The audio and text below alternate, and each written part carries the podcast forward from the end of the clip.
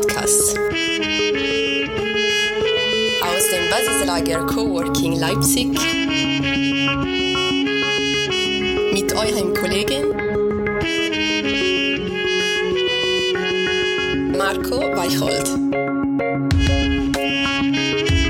Wir haben heute zu Besuch äh, Robin Nitsch vom Technologie Gründerfonds in Sachsen. Für jeden Gründer, für jede Gründerin ist äh, das Thema Finanzierung und Kapitalbedarf ein riesengroßes Thema. Und egal ob zum Start oder später dann zum Wachstum, äh, für die Skalierung oder für die Ideenfindung, für die Validierung, zu jedem Zeitpunkt gibt es verschiedene Arten, das Kapital dafür passend einzusammeln. Um eine ganz, ganz besondere Phase und eine ganz besondere Art der Finanzierung wollen wir heute sprechen gibt auf jeden Fall nicht die eine richtige Unternehmensbewertung, die irgendwie mathematisch korrekt hergeleitet ist, sondern je nachdem, mit welchem Investor man spricht, mit welchem ähm, Käufer oder aus welcher Ecke und Richtung derjenige kommt, der sich das Unternehmen anschaut, stellt es für denjenigen immer einen individuellen Wert dar und jeder würde wahrscheinlich auf eine andere Bewertung kommen. Ich begrüße herzlich den Robin Nitsch vom TGFS vom Technologie Gründerfonds. Marco, freut mich wieder hier zu sein. Jetzt auch mal wieder live und hier bei euch auf der Werkbank.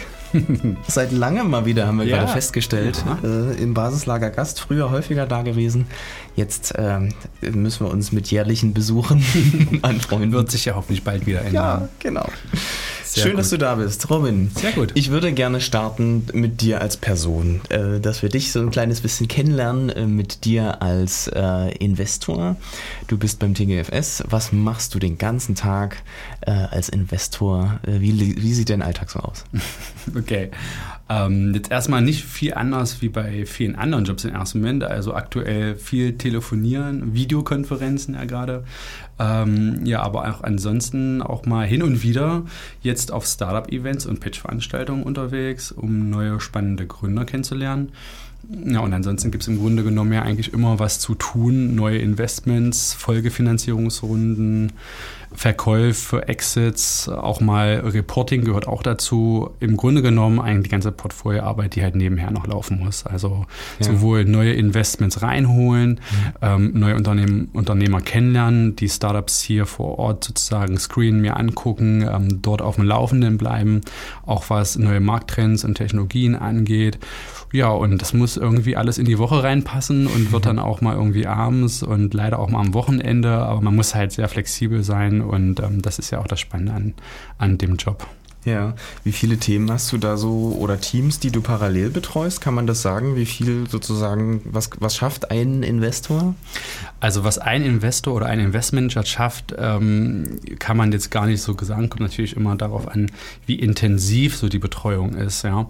Bei größeren Fonds gibt es auch Regelungen, dass man höchstens zehn oder zwölf Portfoliounternehmen parallel haben sollte, mhm. weil es einfach sonst nicht mehr handelbar ist, der ganze, der ganze Aufwand als Gesellschaft Gesellschafter und auch die Unternehmen inhaltlich zu betreuen.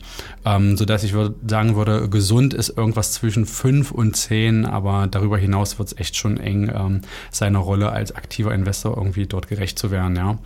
Also ich bin gerade bei zehn Unternehmen, das ist schon recht sportlich. Ähm, ja. Davon werden wir hoffentlich bald ein, zwei gut und erfolgreich verkaufen. Dann mhm. wird das Portfolio mal wieder kleiner, aber da kommen hoffentlich auch wieder neue spannende ähm, Startups dann auch bald dazu. Also das ähm, ist sozusagen immer ähm, sehr, sehr äh, fluktuativ, ähm, ja. je nachdem, wie viel gerade im Portfolio so ansteht. Ja, hat man da so Lieblingsprojekte und sagt man, bestimmte Sachen laufen wahrscheinlich besser als andere Sachen, äh, thematisch Klar. oder persönlich? Ja. Oder wie, wie ist das so? Also es hängt immer natürlich viel an den Gründerpersönlichkeiten. Je, je mehr man dort auf einer Wellenlänge ist und sich versteht, desto besser funktioniert die Zusammenarbeit und ähm, machen auch die Meetings Spaß und natürlich. Ähm, aber auf der anderen Seite, wie gut läuft es? Also selbst wenn man sich tiptop versteht, wenn es einfach wirtschaftlich nicht vorangeht und man seine Ziele gemeinsam nicht erreicht, ähm, dann hilft auch sozusagen die beste Freundschaft zwischen Gründer und Investor nicht weiter. Dann, äh, dann sind die Themen halt einfach auch mal, auch mal etwas, etwas ernster, genau. Mhm. Gibt es Sachen, die du aus deiner Erfahrung ähm, mit, der, mit der Zusammenarbeit mit Gründern vielleicht weitergeben kannst? Gibt es so häufige Sachen, die du immer wieder siehst, die einfach schwierig sind in der Zusammenarbeit oder Sachen, die dich überraschen? Äh, Sachen, die man, über, die man vielleicht vermeiden kann aus Gründerperspektive?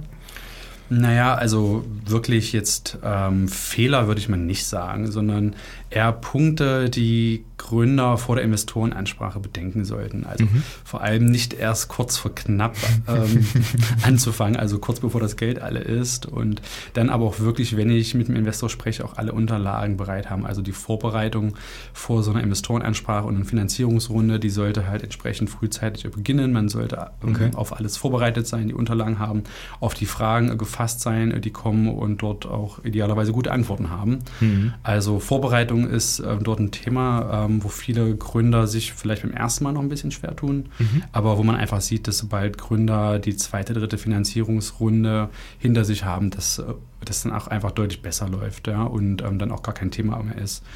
Ja, und ansonsten, ähm, was außerdem vielleicht so ein unausgesprochenes No-Go noch ist, gerade in der frühen Phase, in der wir investieren, wenn Gründer bereits da viele Berater irgendwie beauftragt haben, die irgendwie Kosten, Kosten ähm, Kosten auslösen, die beim Fundraising zum Beispiel unterstützen sollen oder, okay. oder wichtige Dinge übernehmen, wie zum Beispiel bei der Finanzplanung helfen, wo eigentlich der Investor sehen möchte, ob der Gründer in der Lage ist, das auch selbst zu tun. Ja, mhm. Also wenn ich mir in, ähm, in der Phase, wo alles sich um meine Person dreht und wo ich die Kontakte herstelle und wo ich die ersten Kunden akquiriere, die wesentlichen Aufgaben, die dazukommen, wie darauf eine Finanzplanung und Business Case aufzubauen, und wenn ich das nicht selbst hinbekomme, dann spricht das nicht unbedingt für den Gründer und das sehen Investoren deshalb sehr ungern. Mhm. Ja. Also nicht Berater pauschal sind böse, sondern einfach die Kerngebiete gehören zu den Gründern. Äh, genau, ne? also später in späteren Phasen ist es auch gar nicht so unüblich, dass dann auch mit M&A-Berater beauftragt werden, einfach weil das Universum an möglichen Investoren, Kapitalgebern so groß ist, man kann gar nicht alle kennen und die einfach entsprechend große Netzwerke haben, mhm. die richtigen Leute und Investoren kennen. Da macht es auch Sinn. Wenn ich aber selbst in der ersten Finanzierungsrunde mit dem Investor spreche, dann erwartet man schon, dass äh, der Gründer dort selbst die Sachen in der der Hand hat und das auch selbst ähm, pitchen kann. Mhm. Also auch als First-Time-Founder, wenn das Netzwerk vielleicht noch nicht so groß ist oder die Erfahrung vielleicht tatsächlich externe Kompetenzen braucht, würdest du trotzdem sagen, lieber sozusagen sich das selber aneignen und authentisch selber daran arbeiten, dass es funktioniert, als ja, das ja, ja. ja. Also dann lieber zugeben, dass man das zum ersten Mal gemacht hat mhm. und dann mit dem Investor teilweise auch gemeinsam nochmal den Business Case äh, überarbeiten und nochmal am Finanzplan feilen. Das ist ja auch immer ein Plan, der wahrscheinlich ähm, bis zum äh, Verkauf so oft angepasst wird. Also, also teilweise äh, bis wir investiert haben, haben wir schon 10, 15 verschiedene Versionen von Finanzplänen äh, gesehen, weil, weil einfach immer laufend die Annahmen angepasst werden. Es gibt neue Pilotkunden, es gibt neue Preismodelle und die fließen dann immer wieder rein. Ja. Es gibt neue Versionen vom Finanzplan und das ist auch überhaupt nicht schlimm. Also damit, ähm, damit leben Investoren und sind wir gewohnt umzugehen. Mhm. Nur, nur wichtig ist zu sehen, dass der Gründer sein Geschäftsmodell selbst versteht und auch die Zahlenwelt dahinter für ihn ähm, funktioniert, beziehungsweise er die auch im Griff hat. Ja. Dann äh, springen wir doch mal ganz kurz sozusagen, mit welchen Sachen man zu euch kommen kann. Ne? Ihr seid, äh, ihr habt eine Sonderrolle in der äh, Landschaft. Ähm, ihr seid mit dem TGFS schon äh, seit 13 Jahren in Sachsen aktiv, habt ähm, schon knapp 150 Millionen Euro investiert, über 80 ähm, Startups begleitet hier in Sachsen. Ähm, was, was muss ich denn mitbringen als Gründer, ähm, damit ich überhaupt bei euch reinpasse? Oder gibt es bestimmte Sachen, die sich pauschal schon mal ausschließen? Na, also wir haben das Glück mit dem TGFS branchenübergreifend investieren zu können.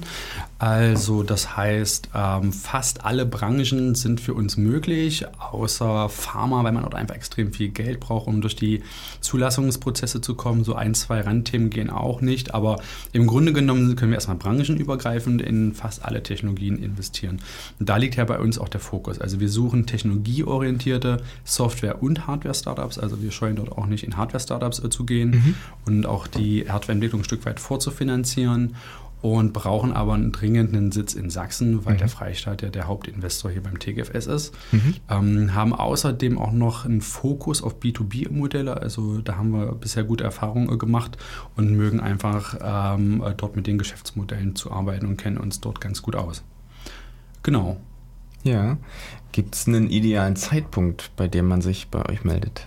Oder ist es eigentlich. Am besten vor der Finanzierungsrunde, vor der ersten. Also äh, unser Sweet Spot ist sozusagen die Seed-Runde. Inzwischen mit einem neuen Programm, was wir seit zwei Jahren haben, mit einem Pre-Seed-Programm, kann man auch schon recht früh, also vor Markteintritt zu uns kommen und wir gerne auch mal einen Testballon, um eine Marktvalidierung zu machen, vorzufinanzieren. Aber im Grunde genommen ist sozusagen die erste richtige Finanzierungsrunde, die Seed-Runde, ähm, dort, wo der TGFS am, am meisten einsteigt. Wir haben auch schon Investments gemacht, wo wir in der zweiten oder in der dritten Runde auch dazugekommen sind, ist aber eher dann die Ausnahme. Mhm. Okay. Ähm, nun gibt es ganz viele Formen der Finanzierung, die wollen wir gar nicht alle aufdröseln. Ähm, ich glaube, es gibt äh, viele, viele Podcasts, die das äh, die in aller Tiefe machen. Ähm, vielleicht können wir da ganz kurz verweisen auf äh, externe Angebote. Du hast selber in der Vorbereitung gesagt, äh, du kannst da ein paar Sachen empfehlen. Ähm, was würdest du sagen, was würdest du Gründern an die Hand geben, die sagen, ich möchte mich nochmal tiefer mit dem Thema Startup-Finanzierung auseinandersetzen, damit wir das jetzt sozusagen ausklammern mhm. aus diesem Format? Mhm.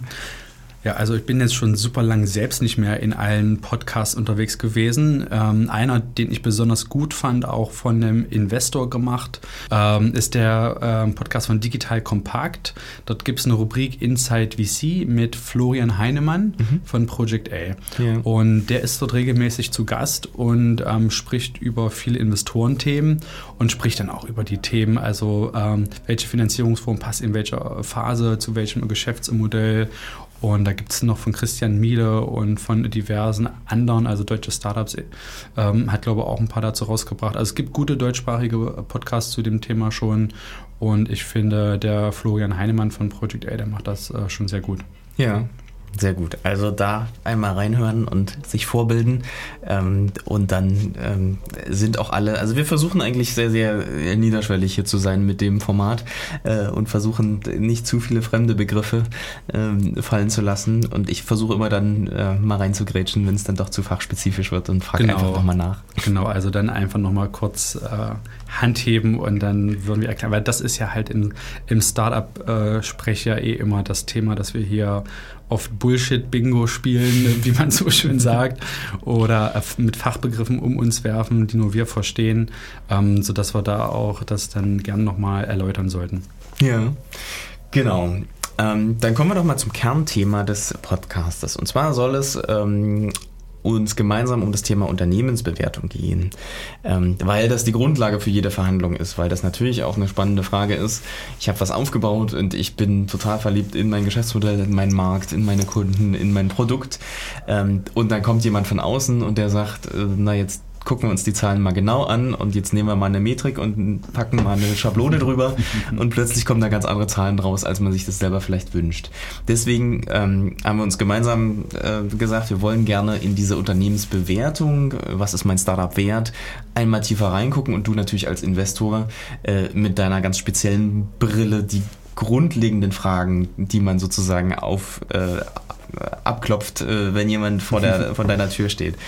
Ähm, ich würde gerne, äh, vielleicht starten wir damit, es gibt nicht eine richtige und eine falsche Art, sondern es gibt ganz, ganz viele Formen der, äh, der Messbarkeit von Unternehmen, richtig? Ja, ich glaube, das ist schwierig pauschal zu sagen. Also die, es gibt auf jeden Fall nicht die eine richtige Unternehmensbewertung, die irgendwie mathematisch korrekt hergeleitet ist, sondern je nachdem, mit welchem Investor man spricht, mit welchem ähm, Käufer oder aus welcher Ecke und Richtung derjenige kommt, der sich das Unternehmen anschaut, stellt es für denjenigen immer einen individuellen Wert dar und jeder würde wahrscheinlich auf eine andere Bewertung kommen. Ähm, letztlich muss man aber sagen, dadurch, dass VCs ja immer eine bestimmte Sicht drauf haben, also auf die, auf die Sicht, ähm, ähm, wie viel Potenzial hat das Unternehmen, ähm, wie viel, äh, zu, zu welchem Preis könnte ich das vielleicht mal verkaufen? Und ähm, was sind dafür die richtigen Stellschrauben, um den, um den Wert zu steigern, kommen hinterher Investoren häufig zu ähnlichen Einschätzungen, was die Bewertungen angeht, zumindest im, im professionellen Bereich. Ähm, das ist dann tatsächlich insofern relevant, weil das natürlich für die Gründer bedeutet, okay, je nach Bewertung, wie viele Anteile gebe ich denn in der Finanzierungsrunde ab? Und, und, und dann wird es eben kommerziell und dann wird es spannend. Und so eine Bewertung ähm, ist aber auch keine Einbahnstraße, dass der Investor sagt, hey, zack, ähm, ich habe mir das Unternehmen angeguckt, ich habe meine Schablone drüber gelegt, so viel seid ihr wert und so viel zahlen wir jetzt, sondern die Bewertung, die muss natürlich passen für die, für die Unternehmensphase, für die Unternehmensstruktur, je nachdem, ob dort alle Gründer schon an Bord sind oder ob weitere noch dazukommen sollen, ähm, sodass die Bewertung eigentlich eigentlich zwischen den Gründern und den Investoren eigentlich eher quasi kalibriert und ausgehandelt wird. Mhm. Also es ist ein Stück weit Verhandlung und ist ein Stück weit äh, Kalibrierung auf die spezifische Situation vom Startup, in welcher Phase und in welchem Setting sie sich befinden. Ja. Äh, was sind denn so die ähm, Kernmessgrößen, die man als Gründer auf alle Fälle sozusagen vorbereitet haben muss? Du hast vorhin gesagt, äh, es passiert auch immer mal, dass Leute zu dir kommen und gar nicht so richtig wissen, sozusagen, was sie äh, vorweisen müssen. Gibt es im Thema Unternehmensbewertung, was sind so die drei, vier klassischen Sachen, die unbedingt sitzen müssen, die man vorbereitet haben muss?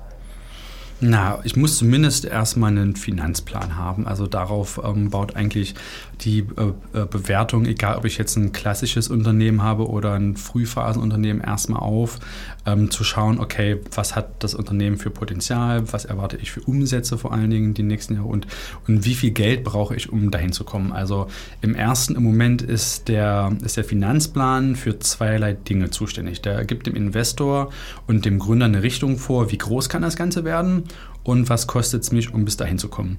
Und diese Punkte sollten da drin gut beleuchtet sein und ich sollte vernünftige, nachvollziehbare Annahmen haben, auf denen ich die Kosten geplant habe oder mit welchen Umsätzen ich dort rechne, wie ich zu diesen Umsätzen komme. Also welche Kosten brauche ich, um den geplanten Umsatz zu erzielen. Mhm. Und das sollte der Gründer einmal einfach logisch nachvollziehbar für einen Außenstehenden, der nicht aus der Branche kommt, ähm, dem Investor gegenüber auch erklären können, wie er auf die Zahlen kommt. Mhm. Und ähm, da spielen natürlich verschiedene Zahlen eine Rolle, aber ich sag mal so, die Kosten und der Umsatz, die müssen einfach gut hergeleitet werden. Ja, nun ist die Kostenseite vielleicht sogar die einfache, weil da kann man vielleicht Erfahrungswerte annehmen, äh, wie gut sich ein Produkt oder eine Dienstleistung verkauft, wie die Umsätze aussehen. Das ist ja, also ganz viel Lotto auch, oder? Also Plausibilität? Klar, klar, das Man ist viel Glaskugel, aber wir schauen einfach erstmal, okay, wo kommt die Grundannahme her?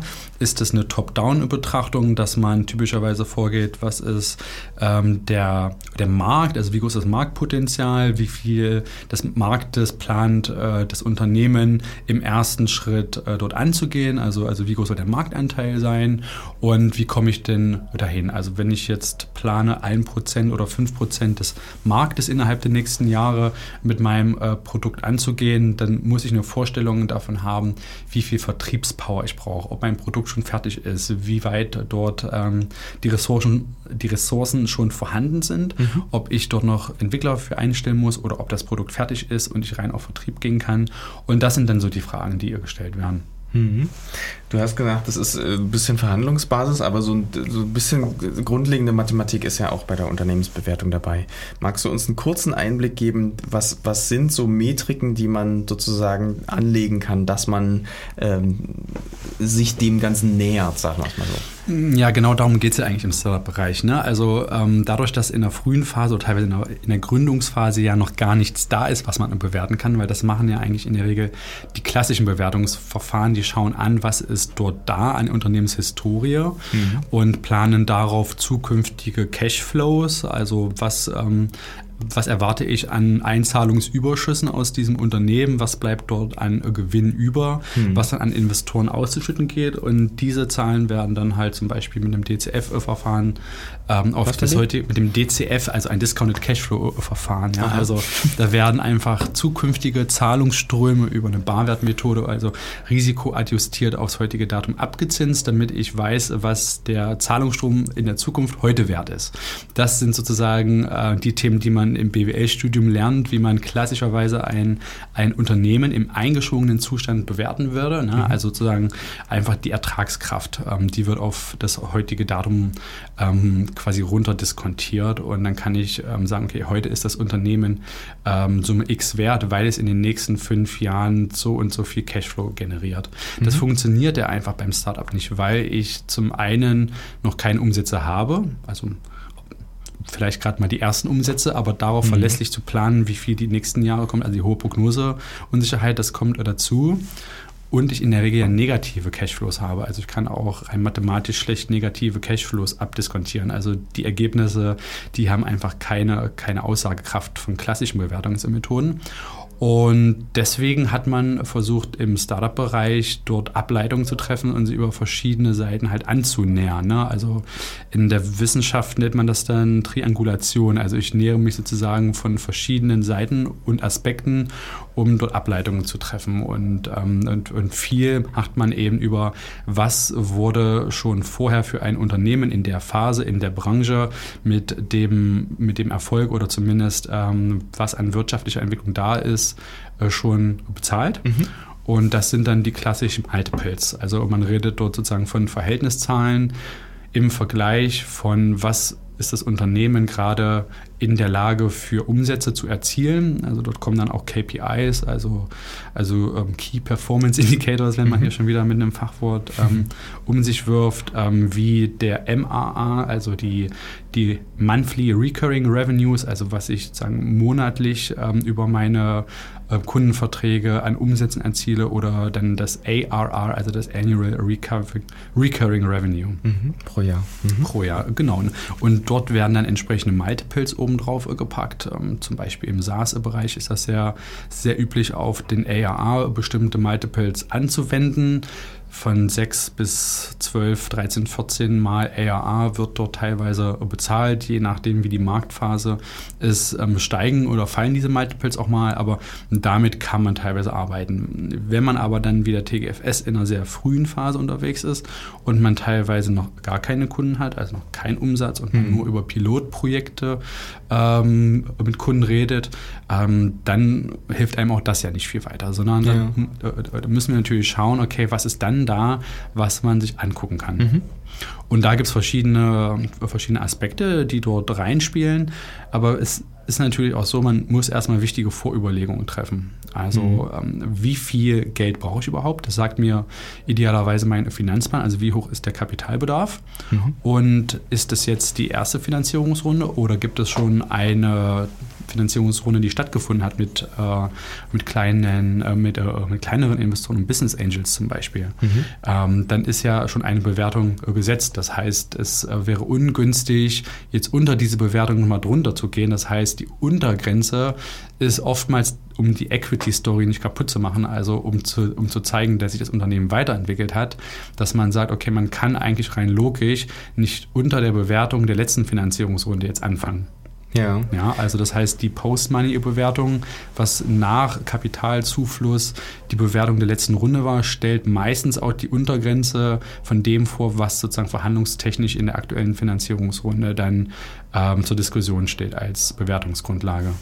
Ja, das heißt, man muss am Anfang, also wenn wir uns mal kurz in die Situation versetzen, es, es gibt die erste Finanzierungsrunde, Du hast gesagt, du wärst gerne dabei in der ersten Finanzierungsrunde, du wärst gerne der erste institutionelle Investor äh, am Cap-Table, also sozusagen, der sich daran beteiligt. Cap-Table haben wir nochmal einen ah. An der Beteiligung, an der, ja, gibt es einen deutschen Begriff für Cap-Table? Ähm, ich würde sagen einfach Kapitalverteilung. Also das, oh, ist, das ist die, das ist ja? die Excel-Tabelle, wo einfach alle Beteiligten und Gesellschafter drinstehen und wie viele Anteile sie im Unternehmen haben. Okay. Das äh, nennt man so schön Cap-Table. Siehst du, dann haben wir das auch geklärt.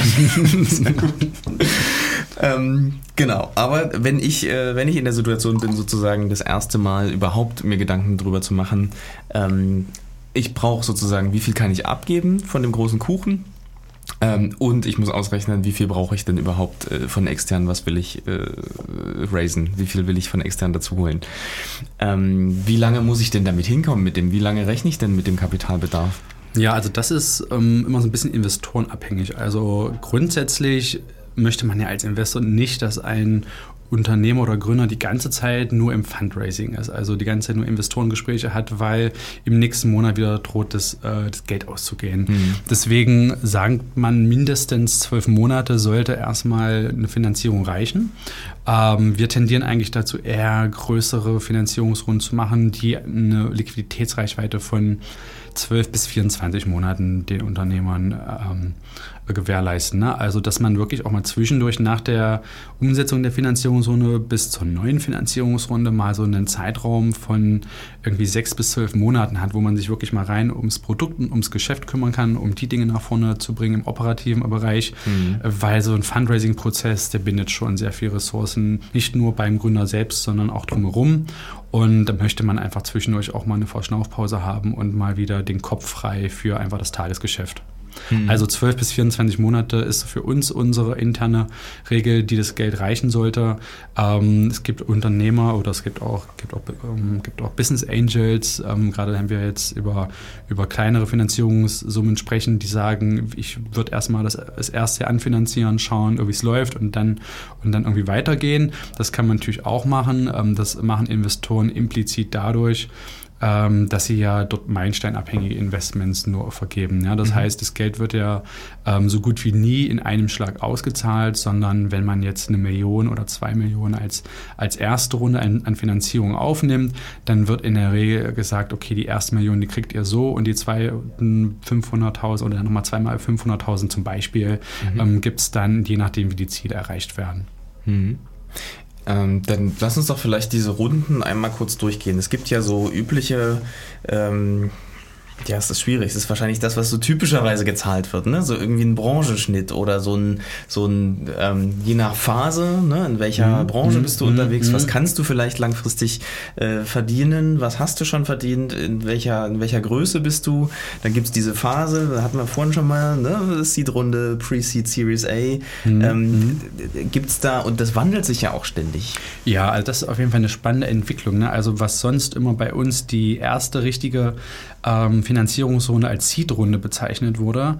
Das ist jetzt seit, ich würde sagen, seit einem Jahr oder zwei, ist auch schon eine Pre-Seed-Runde, also noch eine davor, wo aber auch schon erste institutionelle Investoren, in der Regel eher kleinere Fonds mit kleineren Ticketgrößen reingehen und sagen, da wollen wir in den Markt schon ähm, rein und unseren, ähm, unseren Fuß in der Tür haben, weil das einfach spannende Teams sind. Mhm. Und ähm, wir sehen sozusagen, dass es schon vor der Seed-Runde meistens eine Erstfinanzierung gibt, irgendwie eine kleine Runde oder über ein Convertible, also ein Wandeldarlehen oftmals auch nur über einen Business Angel reingegeben wurde, was dann eine Pre-Seed-Runde dargestellt hat. Ähm, dann kommt die eigentliche Seed-Runde, die größere Runde, ähm, wo dann die ersten institutionellen Investoren, VCs, dazukommen. Und dann gab es sonst immer die Series A als Anschlussrunde, als zweite richtige Runde. Mhm. Ich muss sagen, in, in unserem Portfolio haben wir selten so diesen idealtypischen Ablauf gesehen von der ersten Seed-Runde gleich in die Series A, weil für jede Runde auch ein paar, ähm, ein, paar, ein paar Anforderungen und ein paar KPIs immer gern gesehen werden auf der Investorenseite, sodass man sagt, okay, es hat vielleicht doch nicht ganz gereicht, mit dem Geld dahin zu kommen. Und es gibt häufig eine, man nennt es teilweise Extended Seed oder eine Pre-Series A, da werden sich dann ganz tolle Namen ausgedacht für diese Zwischenrunden. Ja. Okay. Also, also wir sehen sehr häufig zwischen den eigentlichen Runden Zwischenrunden. Die werden entweder noch intern dargestellt, dass einfach die bestehenden Investoren nachschießen. Oder es gibt dann ähm, auch kleinere Investoren, die sagen, hey, das passt für mich genau von der, von der Phase und Branche und da habe ich die Möglichkeit, bevor es teurer wird in der nächsten Runde und die Bewertung nach oben geht, nochmal mit reinzurutschen hier. Ähm, sodass man eigentlich sagen kann, ein Unternehmen fängt oftmals Pre-Seed an, sammelt irgendwie 100 bis 200.000 ein. Dann gibt es eine Seed-Runde, ähm, die irgendwie zwischen 500.000 und 2 Millionen so circa im Schnitt liegt, was wir im Markt sehen. Und dann gibt es vielleicht noch mal eine Zwischenfinanzierung in einem Mio oder 1,5, um dann die Qualifizierung für eine richtige Series A-Runde zu schaffen. Und dort redet man dann über Größen, Investmentbeträge zwischen 2 und 5 Millionen, teilweise auch schon 10 Millionen jetzt. Also da sind die Beträge ähm, schon deutlich nach oben gegangen in den letzten Jahren. Hm, da fließt äh, ja, ja. mehr Kapital. Und wenn man jetzt mal über das Thema typische Bewertungen in diesen Runden redet, mhm. dann, dann kann man eigentlich ähm, sagen, dass so in den letzten Jahren so die typische Einstiegsbewertung für Seed-Unternehmen so zwischen 1 und 4 Pre-Money, also, also vor Investment lag. Mhm. Und äh, es wäre vielleicht auch noch ein Begriff, den wir gleich nochmal klären sollten. Unbedingt. und ähm, dann in der Series A sind so Bewertungen gezahlt oder werden Bewertungen gezahlt zwischen 5 und 20 Millionen Pre-Money. So ähm, klar gibt es immer große, große Ausreißer und das muss man auch immer nochmal sehen. In Deutschland und in UK oder in USA werden entsprechend größere und andere Bewertungen äh, gezahlt. Da geht auch noch mehr Geld rein, weil mehr Geld da ist. Mhm. Ähm, aber das sind so die Größenordnungen hier für den äh, deutschsprachigen Raum, würde ich sagen, die gerade so aktuell typisch sind. Mhm. Und sobald ein VC drin ist, entsteht auch der Druck zum Wachsen. Ne? Nur deswegen geht es ja in die nächste Runde. Ähm, vielleicht, also gefühlt, wenn man sich so Podcast-News, äh, Tech-News anhört, dann geht es eigentlich immer nur nach oben und immer nur in Multiples und ganz, ganz, ganz stark. Ja, das ist eben das Investorenmodell. Das ist äh, so ein bisschen äh, der Zwang der Branche, ähm, was ja aber auch ganz natürlich ist, dass wenn man sein Geld dort einlegt, dann ist es ein Investment und es soll sich natürlich dem Risiko entsprechend verzinsen und der Wert soll gesteigert werden. Und der Wert wird natürlich dadurch schon alleine gesteigert, wenn danach ein anderer Investor auch investiert zu einem höheren Kaufpreis. Mhm. Und deswegen sieht man, dass die Bewertungen sich innerhalb kurzer Zeit, vielleicht auch ohne das Fundamental da, oder gegen eine Umsatzentwicklung steht oder so, dass sich die so enorm schnell nach oben drehen können. Einfach aus der Notwendigkeit heraus, dass die Investoren natürlich auch ihren Fondsinvestoren gegenüber zeigen müssen, dass sie dort in aussichtsreiche Unternehmen und Startups investiert haben, wo auch andere Investoren hinterher nach ihnen investiert haben, um dann auf die, ähm, auf die Einstiegsbewertung dann denen sozusagen schon eine Wertsteigerung äh, zu generieren, zumindest erstmal auf dem Papier. Ob das dann hinten raus beim Exit auch so klappt und dann später auch ähm, genau der Verkaufspreis erzielt wird, mhm. das wird sich dann hinterher zeigen. Ja. So, jetzt haben wir diese Phasen verstanden, aber also wie ist das denn, wenn man in der allerersten Situation sitzt, zum allerersten Mal sozusagen sich zu überlegen, wie viel ist denn mein Unternehmen oder mein Startup wert? Also später ist das vielleicht alles irgendwie logisch, man kann auf Erfahrungswerte aufbauen, aber am Anfang ist es wahrscheinlich am schwierigsten überhaupt äh, zu schauen, äh, wo die Reise hingeht mit seinem Unternehmen. Ja, genau. Das ist sozusagen der, der Einstieg in das Bewertungsthema. Wo fange ich an und setze erstmal den ersten Anker, weil das ja auch so ein bisschen äh, die Ausgangsbasis legt für weitere Bewertungen oder auch so ein bisschen die Erwartungshaltung. Wenn ich in der ersten Runde schon eine ganz hohe Bewertung zeige, okay, dann geht man ja damit auch eine implizite Verpflichtung ein, dass man wirklich ähm, ein sehr, sehr großes Unternehmen aufbaut, damit auch dann die ganzen Investoren dort nicht enttäuscht werden. Ja, also die erste Bewertung ähm, spielt schon eine gewisse Rolle mhm. und dementsprechend ähm, sollte sie sowohl von Gründer als auch von Investorenseite ähm, gut verhandelt und kalibriert werden, ähm, damit es einfach passt ähm, für den geplanten Unternehmensaufbau. Genau, und im Endeffekt ist erstmal die Ausgangslage eine ganz einfache. Das Unternehmen braucht Geld für 12 bis 24 Monate. Ähm, das leitet sich idealerweise aus dem Finanzplan ab, wie hoch der Kapitalbedarf ist. Mhm. Und wenn ich jetzt äh, mal zum Beispiel von einer 1 Million Finanzierungsrunde ausgehe, als Seed-Runde, mhm. dann, äh, dann muss ich mir natürlich als Gründer im ersten Schritt überlegen, wie viele Anteile will ich dafür abgeben. Also das setzt in der Regel schon mal einen Korridor. Wenn ich sage, ich möchte zwischen 10 und 30 Prozent abgeben. Mhm. Ähm, und dann ist natürlich klar, dass man schauen muss, hey, ähm, wie sehen denn dann die nächsten Schritte aus? Wie viel Geld soll denn noch reingehen in nächsten Runden? Mhm. Weil dann kann ich mir überlegen, okay, kann ich vielleicht auch 30 Prozent Prozent jetzt abgeben, weil mit der Runde ich durchfinanziert bin und mhm. das reicht und mit der Aufteilung man auch später gut leben kann, auch für einen Verkaufsprozess, wenn es noch nicht mal verkauft werden kann.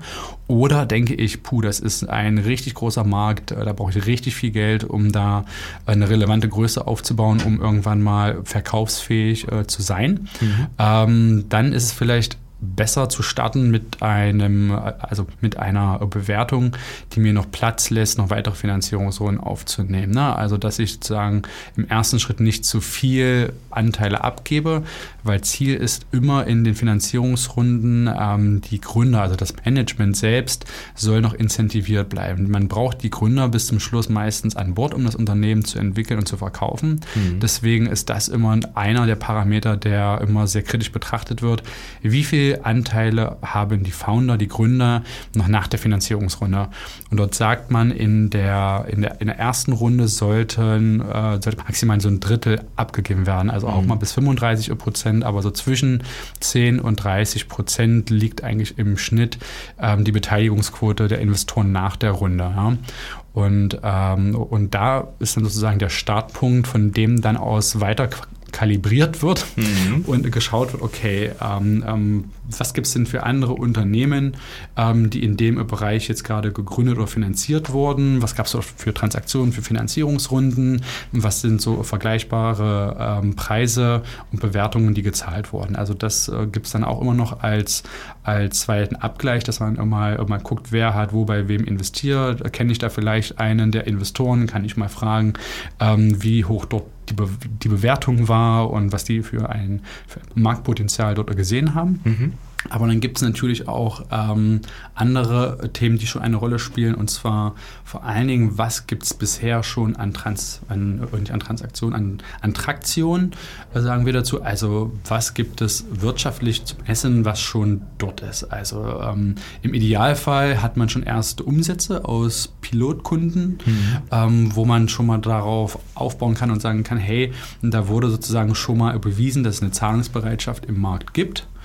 Und dann kann man auf diesen Umsatz vielleicht sogar schon eine Multiple legen und ähm, dort dann dies mit anderen Unternehmen auch vergleichen. Hm. Ähm, wenn ich jetzt aber nur einen kleinen Kunden habe, dann, ähm, dann macht es auch keinen Sinn, darauf jetzt Multiple zu packen und das irgendwie ähm, hochzurechnen und zu sagen, das ist jetzt meine Unternehmensbewertung. Dann ist es einfach nur ein weiterer Punkt, der sagt, hey, ihr habt schon einen Kunden, ähm, vielleicht ist mit dem Kunden noch mehr Umsatz möglich oder der Kunde bringt noch einen zweiten Kunden und das gibt dem Investor ein Gefühl, dass dort ein Need im Markt ist und eine Nachfrage und auch eine Zahlungsbereitschaft. Hm. Und das ist dann sozusagen in der Kalibrierung ein Stück nach oben bei der Bewertung, weil man sagt, ähm, hey, okay, äh, da gibt es eine erste Traktion schon. Ne? Mhm. Ähm, idealerweise gibt es nicht nur einen Kunden, sondern es gibt vielleicht äh, zwei, drei, vier Kunden schon, die äh, der Unternehmer oder der Gründer mitbringt ähm, aus den Pilotprojekten, aus ähm, seiner alten Firma heraus, aus seinem Netzwerk, je nachdem. Mhm. Und ähm, dann kann man sozusagen darauf schon mal, äh, schon mal ein paar kommerzielle Themen in die Bewertung mit reinspielen lassen. Mhm. Ne? Also sozusagen, was ist an, an Umsatzattraktion in so einer frühen Phase überhaupt schon möglich und da? Ja. Und Unternehmen, die schon selbst 100, 200, 300.000 Umsatz mitbringen, kriegen dann in der Regel auch höhere Bewertungen. Wie viel Traktion gibt es schon? Ja, also ähm, genau, was ist tatsächlich ähm, da, ähm, was mir schon einen Marktindikator gibt, ähm, wie schnell oder wie groß das ähm, in den nächsten Jahren alles wachsen kann. Und ähm, dann gibt es natürlich, ähm, wenn man in die Richtung geht, okay, wie viel Potenzial hat das Ganze? Also einmal Marktpotenzial, aber auch aus Sicht des Investors das Exit-Potenzial. Was glaube ich, kann ich damit mal an Marktgröße, an Verkaufserlösen generieren? Ist mhm. das ein typischer deutscher Exit zwischen 30 und 50 Millionen oder hat das Ding Potenzial, 100 Millionen plus Exit zu werden? Oder ist das eine, eine Firma, die sich von ihrem Produkt her auf einen deutschen Markt begrenzt? Begrenzt oder ist das ein Produkt, was ich direkt international verkaufen kann? Mhm. Hat ein entsprechend höheres Marktpotenzial und wirkt sich auch nochmal auf die Unternehmensbewertung aus. Also das ganze Thema Traktion, Marktpotenzial, was ist kommerziell möglich, ähm, was glaube ich, wo kann die Reise hingehen? Ja. Also das äh, gibt auf jeden Fall nochmal in der Bewertung eine Berücksichtigung ähm, in positiver Hinsicht, dass man äh, dort auch bereit ist, dann einen Schnaps mehr zu bezahlen. Ja, äh, genau, da sind wir eigentlich direkt in in diesen berühmten Zutaten, die man vielleicht irgendwie alle in einen Topf wirft und einmal rumrührt und mit verschiedenen mathematischen. Äh so stellt sich das der Gründer vor. Total, ja? genau. Ja, absolute Blackbox und dann okay, äh, ja. kommt da was bei raus. Ja, so. leuchtet mal gerne mal weiter rein, ja, okay. genau, also wir haben die Traktion, gibt es erste Kunden, gibt es Umsätze, äh, wer ist vielleicht auch schon investiert vorher? Also nicht immer sieht es vielleicht, vielleicht ist es nicht, sind es nicht nur die Gründer, sondern andere Leute schon ja, drin. Ja, ja. Kann das ein Hindernis sein? Mm, also es kann ein Hindernis Hindernis sein, wenn ich weiß, dass die Investoren oder der, der dort investiert hat, andere Pläne mit dem Unternehmen hat. Mhm. In der Regel ist es aber eher positiv, wenn man sagt, okay, dort glaubt auch jemand anders schon mhm. an die Erfolgsstory. Dort hat jemand auch ähm, schon schon Geld investiert und ist ins Risiko gegangen, hat damit schon das erste Risiko genommen, was sich in der Regel auch dann in der Bewertung ähm, dann widerspiegeln kann. Ja? Also da gibt es ähm, kein, ja, das geht gar nicht oder das ist super toll, sondern es kommt auf die Konstellation drauf an, wer investiert hat, zu welcher Bewertung. Mhm. Und dann sollte man sich auch mit denen recht schnell austauschen und zusammensetzen. Und ein gutes Signal ist immer, wenn die Bestandsinvestoren auch nochmal weiter investieren und dort ein Commitment zeigen, ja. ähm, dort nochmal Geld reinzugeben. Okay. Worauf guckt ihr sonst noch? Was sind noch magische Zutaten oder fiese Fragen, die ihr beleuchtet in diesem Prozess? Also es gibt eigentlich weniger fiese Fragen. Es geht einfach eher darum, die Bewertung ähm, an die Situation vom Unternehmen anzupassen mhm. Und also was sozusagen immer ein Thema ist, was noch ähm, großes, also was einfach eine wichtige Bedeutung hat, auch für die, für die weiteren Finanzierungsrunden, ist das Thema gesunder Cap Table, mhm. äh, damit das Unternehmen finanzierungsfähig bleibt. Ja, also ähm, nochmal das Thema, wie viele Anteile sind nach der Runde weg. Da gibt es, mhm. wie gesagt, dann so Minimal- und Maximalwerte pro Finanzierungsrunde. Ähm, zum Beispiel möchten viele Investoren, dass nach der Series A-Runde, also nachdem ähm, zum Teil auch schon wirklich viel Geld reingeflossen ist, ist, noch mindestens 50 Prozent beim Management sind. Mhm. Ähm, ähm, das kann quasi immer ein Punkt sein, ähm, wo man sagt, okay, wir müssen die Bewertungen danach danach ausrichten, dass wir hinterher da landen auch. Mhm. Ja. Und ähm, dann kommt es natürlich auch darauf an, wie die Vorbewertung war ähm, ähm, ob man da überhaupt hinkommt noch ähm, oder ob man, ob man jetzt dann eh schon in einem Bereich ist, wo die Gründer so stark verwässert werden durch das neue Investment, ähm, dass man dann dort auch schon gar keine Möglichkeit mehr hat, die Incentivierung der Gründer über die Anteile hochzuhalten. Und, und, und dann gibt es verschiedene viele Möglichkeiten, um da vorzugehen, um das auch ein bisschen auszugleichen, indem man so Mitarbeiter-Incentivierungsprogramme, also ESOPs und VSOPs, also Virtual Stock Option Programs, schwieriges Wort, aber das ähm, äh, kennen die Investoren ist sehr, sehr gebräuchlich, wird teilweise in der ersten Runde schon, schon eingeführt, da es neben den Gründern oftmals weitere wichtige Entwickler oder Mitarbeiter in der Firma gibt, die für die zukünftigen Unternehmensentwicklungen super wichtig sind, die man halten möchte. Also es geht dort hauptsächlich um das Thema Mitarbeiterbindung und die sollen dann auch nochmal virtuell an dem Unternehmen beteiligt werden. Also wenn es dann irgendwann mal einen Verkauf gibt, dann sollen mhm. die auch daran partizipieren, sollen aber nicht mitbestimmen. Und wenn man dann sagt, okay, in so einer Runde sollen auch nochmal 5 bis 10 Prozent in so ein Mitarbeiterbeteiligungsprogramm gegeben werden, in diesen Pool an Anteilen für zukünftige Mitarbeiter teilweise auch. Mhm. Ähm, dann ist es auch nochmal ein Thema, wo man sich überlegen muss, okay, welche Bewertung setzen wir dann dafür an? Wie viele Anteile gehen ähm, vorneweg schon raus und wie viel brauchen wir noch für diesen ESOP-Pool? Mhm. Und, und dieser Pool, der kann zwischen 2 und 10 Prozent sein, je nachdem, was man denkt, wie viele Leute wir ähm, quasi in der Zukunft noch brauchen, um das Unternehmen zum Erfolg zu führen. Ja. Und, und, und da muss sozusagen hinterher ein gesunder Cap-Table draus entstehen, wo alle Beteiligten sagen, hey, ich fühle mich da genügend motiviert, ähm, ähm, aber auch die anderen Investoren reinschauen und sagen, okay, da ist noch genügend Platz, damit wir investieren können und wir sagen auch unser Deck, also, also äh, genügend Anteil, eine, eine ausreichend hohe Beteiligungsquote als Investor haben. Hm. Unterhalten sich Investoren dann auch so untereinander und äh, stimmen sich ab oder hält man das eher hinterm Berg und sagt dann, haha, ich habe einen Geheimtipp und das ist jetzt mein Unternehmen? Wie ist so dieses Verhältnis zwischen, zwischen hm. Investmentmanagern?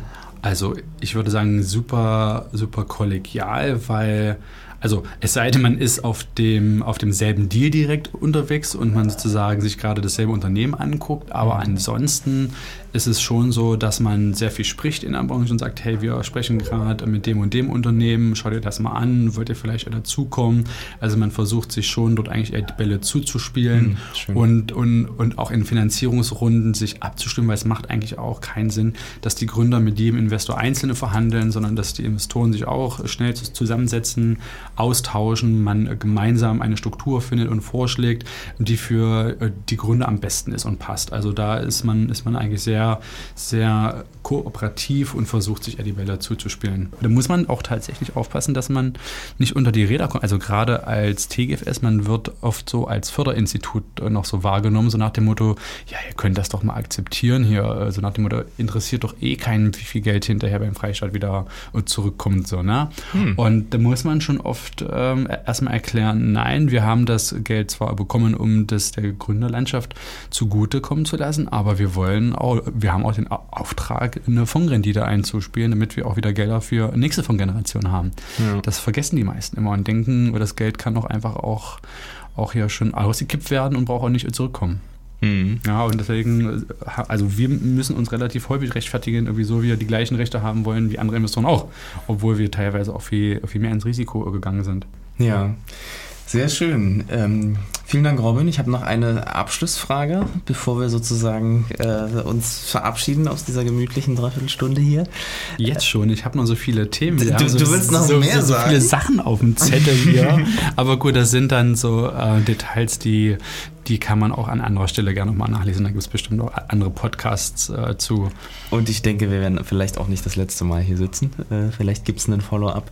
Ähm, denn bei jedem Podcast ist es so, dass wir eine offene, ähm, einen offenen Aufruf haben für Fragen. Also alle, die uns zuhören und die bestimmte Sachen vielleicht ähm, gerne vertiefen möchten, äh, schreibt uns gerne auf allen Kanälen der, des Basislagers, ob es bei Instagram ist, per E-Mail, über den Newsletter, über die Webseite oder Facebook oder wie auch immer ihr uns erreicht. Ich denke, ihr findet das. Wenn ihr noch Fragen an Robin habt, dann können wir das sehr, sehr gerne vertiefen beim nächsten Mal.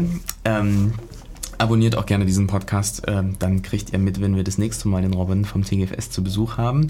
Ähm, zum Schluss vielleicht ein Ausblick. Ähm, du hast gesprochen, dass die Szene äh, sich wandelt, dass mehr Geld auch in, in der Umgebung ist im Moment, dass viel Geld äh, transferiert wird, also dass generell einfach in den letzten Jahren viel, viel mehr Tempo dazugekommen ist und äh, dein Telefon äh, mussten wir auch bändigen, damit es nicht die ganze Zeit klingelt. Äh, was ist deine ähm, Zukunftsprognose, was ist dein Blick für die nächsten fünf Jahre, sagen wir mal ganz vorsichtig?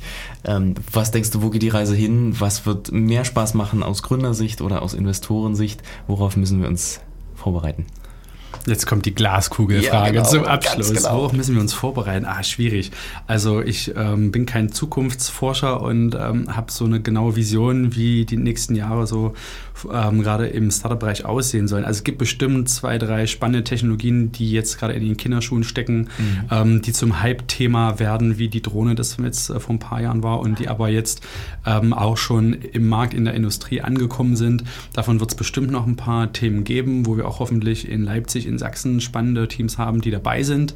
Wir werden hoffentlich noch mehr ähm, gute Startups auch weiterhin nach Sachsen lotsen können, wie wir es ja auch mit dem TGFS schon mehrfach geschafft haben, ähm, die hier ähm, große, starke Unternehmen für, aufbauen für die Innovationskraft, hier auch äh, einen starken Teil zu beitragen und werden dann vielleicht auch nochmal den einen oder anderen größeren Exit hier zeigen können in der Region. Das hilft, denke ich, bestimmt auch nochmal. Ja.